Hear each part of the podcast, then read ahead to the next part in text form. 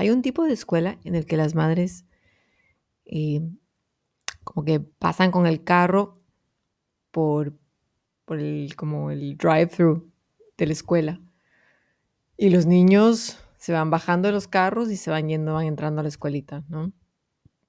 Y hay otro tipo de escuela en el que las madres se bajan y se quedan hablando a la entrada y, entran hasta la clase.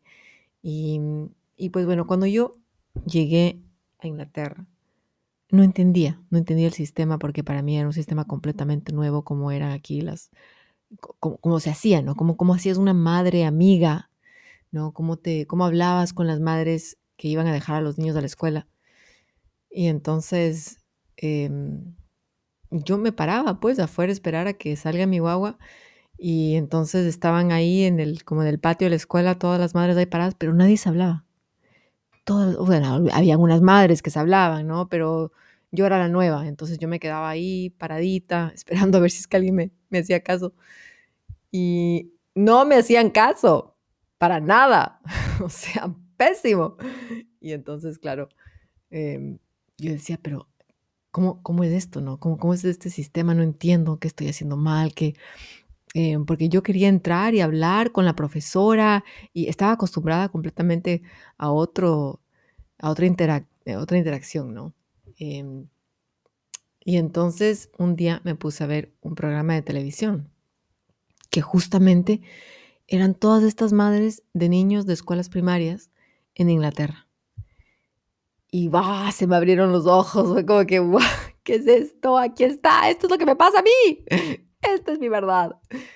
Y me parece interesante, creo que sería una cosa buena poder hablar de esto. Quería traerles este tema hoy día a la mesa sobre este entretenimiento televisivo que nosotros tenemos ahora, porque ya vamos, vamos tantas décadas desde que el entretenimiento televisivo se convirtió en parte de nuestra cultura general y en parte de nuestra educación general. Nosotros usamos la televisión para entender lo que está pasando en el mundo. Em, lo cual es, es interesante desde el punto de vista que en algún momento la televisión nos informaba lo que estaba pasando en el mundo y en algún momento cruzó la línea y ahora la televisión nos enseña cómo vivir en el mundo. ¿no? Nos enseña cosas que nosotros a veces estamos cuestionándonos y de pronto el ver televisión nos aclara la idea de, por ejemplo, de cómo funciona una interacción social, como era este caso mío en el que no sabía yo cómo eh, tratar con las madres de, de, la escuela de mi hija. Y yo creo que es una cosa que es importante resaltar porque en este, o sea, antes, ¿no? Teníamos todos estos programas de televisión en el que em, los protagonistas y las historias eran sobre hombres y eran sobre hombres de familia y hasta llegaban a ser de familias. Pero cuando eran de familias, las madres, ¿no? los, los personajes de las madres eran personas que que limpiaban y que cocinaban y que criaban a los niños y que en general se pintaban como una figura que molestaba al esposo, ¿no? Que estaban ahí molestándole la vida al esposo. Y ahora yo creo que tal vez es un poco más, no sé, hay una pinta un poco más equitativa en el que los dos se molestan el uno al otro. Em, pero ha habido un cambio en, en, la representación de ese género televisivo y es en el que hoy en día tenemos shows completamente, que están basados completamente en, la experiencia de ser madres. Y es algo que es bastante reciente, la verdad. Em, y entonces estamos viendo cómo va creciendo eso en nuestro subconsciente de, cultura general, ¿no? De cultura popular. Em, en, el, en el 2016, entre el 2016 y el 2017, básicamente hubieron como tres explosiones grandes alrededor del mundo en diferentes países de programas que trataban esta idea de lo que es el punto de vista de ser madre. Em, empecemos con un programa que salió en Australia, que se llama The Letdown. Y este programa era sobre una madre primeriza. Esto salió en el 2017, ¿no?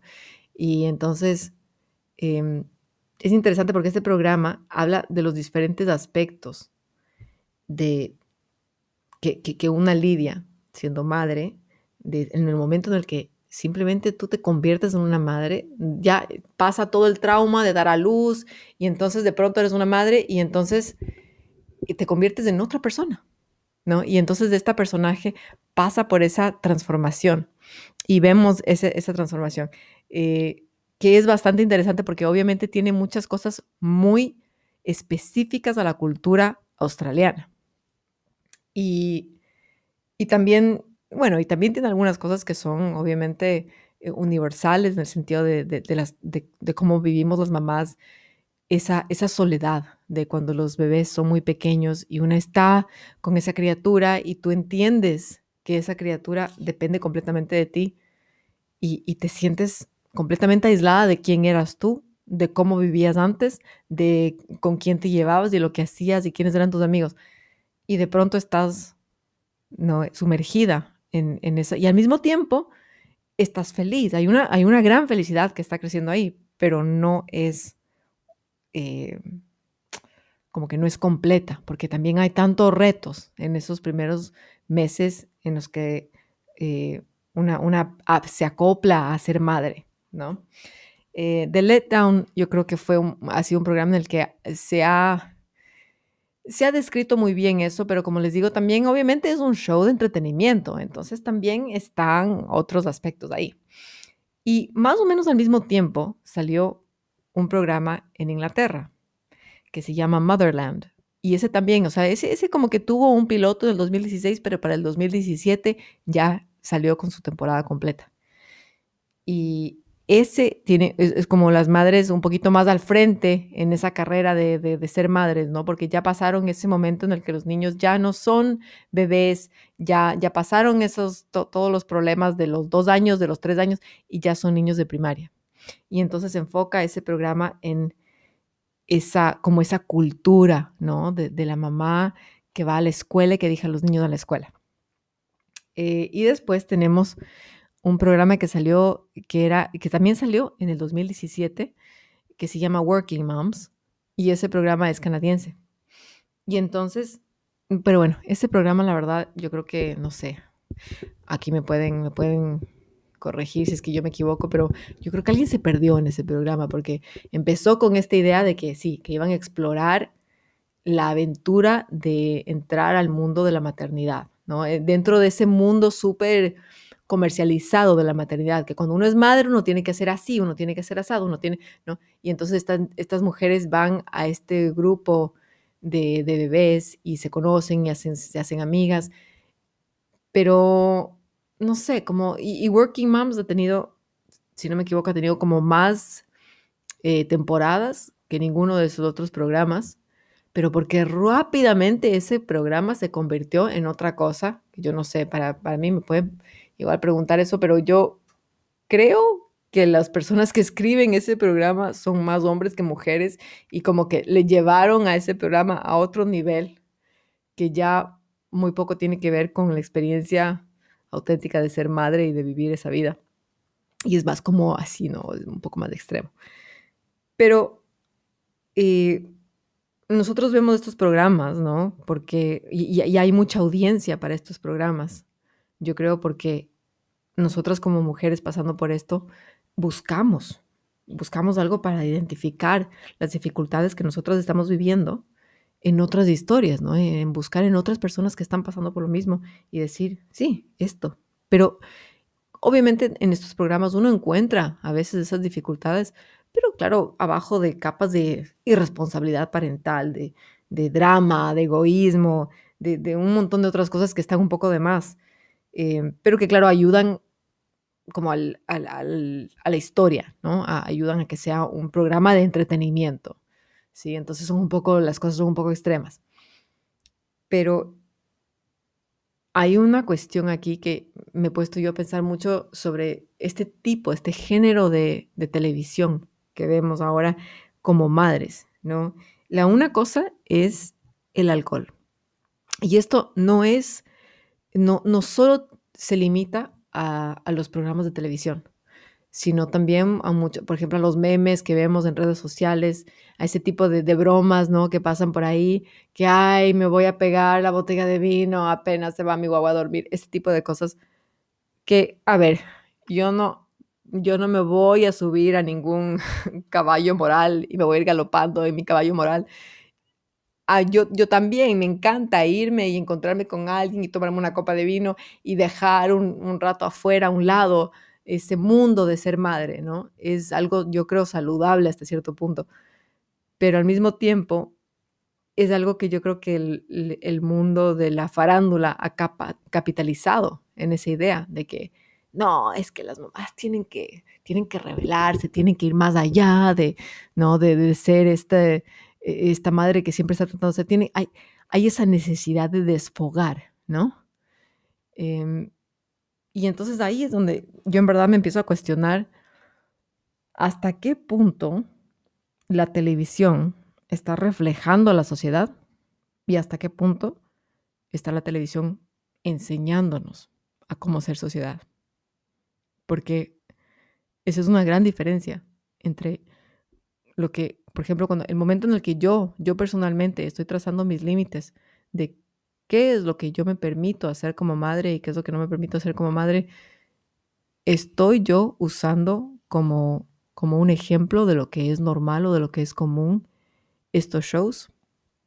Yo creo que muchas mujeres me van a decir, no, no, no, no vamos a usar porque obviamente sabemos que eso es ficción, que eso no, es así. Pero también yo creo que se, se siembra esa semillita de que, o sea, esta bestialidad a alguien más sí se le ocurrió.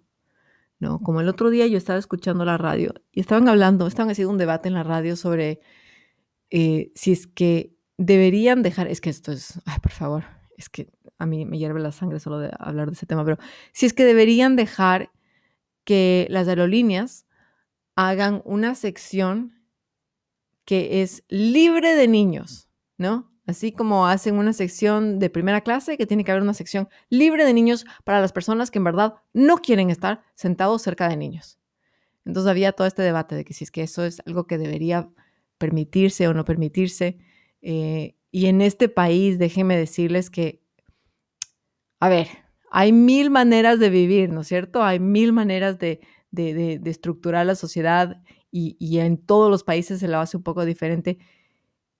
En Latinoamérica, hasta donde yo sé, no hay una, em, una demarcada, eh, un, un aislamiento, ¿no? De decir, no, aquí los niños no pueden entrar. Obviamente los niños no pueden entrar en lugares donde ¿me entienden? No, no, es apropiado para esos niños entrar, ¿sí? No van a entrar los niños en un bar, no van a entrar los niños en, ya, pero, pero fuera de eso, no hay eh, como pequeños huecos en la sociedad donde no, es que aquí es que mejor no, ¿no?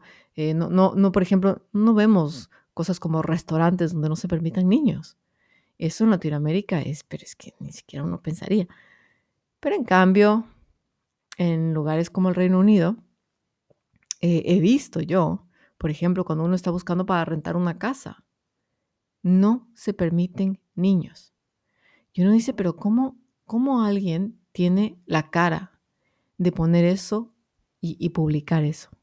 Yo mi casa la rento a personas que no tienen niños. Si es que tú tienes niños, no puedes rentar mi casa. Y a la, a la par ponen, ah, aceptan perros, aceptan mascotas, pero no aceptan niños. Uno dice, pero ¿qué les pasa a estas personas? O sea, y lamentablemente, sí, en estas partes del mundo, ¿no? Donde estamos por acá, por Europa, sí, pasa bastante que las personas son súper intolerables de niños.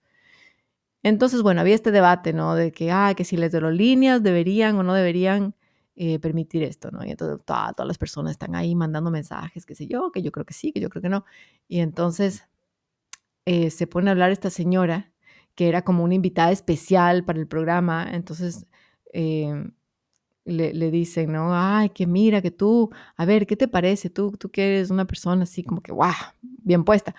Entonces la señora dice, sí, no, mira, yo tengo que decirte, yo tengo cuatro hijos, dice la señora, y yo a todos mis hijos los llevé a vuelos internacionales y nosotros volamos y, y sí, eh, o sea, a mí me parece que es algo que, bueno, uno, uno como padre también se responsabiliza, ¿no? Y entonces después, claro, el que le está entrevistando dice, ah, sí, muy bien, muy bien. Entonces ya se, se nota que él está pensando, pucha, aquí tenemos un buen ejemplo de una madre que no tiene miedo, que va a jalar con sus hijos, a donde se vaya ella van los hijos. Y entonces la señora dice, y sí, y yo creo que mm, lo, las, no las, no me acuerdo cómo dijo la, la marca, dijo la marca de esa medicina que se les da a los niños para que se pongan así como que a dormir. Dice, no, si es que eso es una maravilla. Y entonces el que la entrevista se queda tuerto y le dice, oye, yo te iba a decir que eres una buena madre, pero ¿cómo estás diciendo esto? O sea, tú estás diciendo que es una buena idea que les droguemos a los niños, ¿no? Para que, para que... Entonces, bueno, ahí ya como que, jajaja, jejeje, como que, pero no retrocedió tampoco. Eh, se hizo la loca y, siguió hablando, ¿no? Como que, ay, sí, bueno, bueno, la, la, la, ya. Y entonces, ¿qué es lo que pasa? Que cuando uno se atreve a decir eso en un foro público, tú te cuestionas, ¿no? Claro, hay gente que tiene criterio, que tiene dos dedos de frente y que van a decir, es que obviamente, obviamente, yo no le voy a drogar a mi hijo para que un penitente que yo no he conocido nunca, que no voy a ver nunca más, no se incomode por dos horas. Pero también hay gente que dice, ah, ya ves, ya ves que si hay gente que, a mí me parece una muy buena idea, hagámoslo porque además, obviamente es algo común. ¿no? Entonces yo creo que hay, hay una responsabilidad que uno tiene, sobre todo cuando estamos hablando de estos shows televisivos que, a ver, yo no sé qué tan famosos de estos shows, pero por ejemplo The Letdown se dio la vuelta al mundo, porque The Letdown, yo me acuerdo que yo vi este eh, The Letdown cuando estaba viviendo, si no me equivoco, todavía vivía en Ecuador cuando vi The Letdown, o tal vez ya vivía en Kenia, pero el punto es que estaba al otro lado del planeta. Entonces, se dan la vuelta al mundo estos programas y entonces uno se, cuestiona qué, qué tanto estamos aprendiendo de estos programas y qué tanto estamos siendo entretenidos. Y, el entretenimiento, a fin de cuentas, nos da a nosotros una pauta de lo que está pasando en la sociedad o, al menos una pauta de, de, las ideas que flotan, ¿no? De, lo, de lo, que es posible. Em, entonces, bueno, yo creo que uno cuando, cuando va marcando la raya de lo que a uno le conviene como madre, eh, está muy bien entretenerse, pero también hay que pensar, o sea, que eh, es, es, importante tener comunicación con otras madres que, que uno pueda hacer real, que uno les pueda decir, en verdad, en verdad, sí, yo una vez, por ejemplo, le di a mi guagua una medicina para que porque estaba aterrorizado, ¿no? De que, de que el viaje iba a ser terrible, era un viaje, qué sé yo, no sé, de 10 horas y qué sé yo, y entonces eh, le di esta medicina a mi guagua. Em, y yo creo que uno tiene que empezar por, por esa honestidad para hablar de, los de los problemas que hay y de los problemas que luego suscitan, porque eso es una cosa muy pequeña, es un punto muy pequeño, em, pero obviamente los niños crecen, van entendiendo más, y uno como madre no puede decir, jajaja, ja, ja, sí, qué bestia, es que yo me pego el vino todas las noches que mis guaguas se van a dormir, mi guagua, o sea, yo le cierro la puerta y abro la botella de vino. O hay programas, honestamente, ah, ah, yo he visto programas en el último año que me han dejado con la boca abierta. De, por ejemplo, había un programa acá que se llama Outnumbered en, en Inglaterra, en el que, sí, y, y, y a ver, ni siquiera vamos tan lejos. Yo creo que en este punto desde el 2009, cuando empezó Modern Family, que es un programa que por todas partes uno puede ver Modern Family hoy en día, está en la televisión todo el tiempo. Y pensemos, por favor, en el, personaje de la madre, ¿no? De la, de la, madre, no de la madre colombiana, sino de la madre de, la, no sé cómo se llama, pues esa señora, pero era una rubia, ¿no? Y entonces esa señora que siempre, siempre tenía que pegarse los vinos. Y cada vez que había una cosa, entonces la mamá se pegaba los vinos. Y, ese era el personaje. Y además, era una persona egoísta, era una persona que no tenía el mejor interés de sus hijos. El papá era un papá completamente, o sea, él estaba comprometido a sus hijos al 100%. Y la mamá tenía todas estas cosas que era más como que, ¿no? Ella era una persona más así, que era más egoísta y quería las cosas para ella y, se agrandaba. Entonces, yo sí, sí creo que es, o sea, es importante ver esto y, y protestar y decir, o sea, no, así no es y así no debería y no tienen por qué pintarnos a las mamás de esa manera porque nosotras no necesitamos una botella de vino cada noche para poder superar el ser madre y no necesitamos escaparnos de ser madre para poder superar ser, o sea, porque es justamente ese pensamiento en el que claro, una uno, dice, no, no, es que todo el mundo no se cree eso, porque, o sea, nosotros somos personas con sentimientos y tenemos sentido común y qué sé pero no es así. Hay personas que no tienen esos dos dedos de frente y yo no sé si ya les había comentado esto, no, pero yo hoy en día trabajo en el sistema educativo de Inglaterra, trabajo en una escuela secundaria y veo de primera fila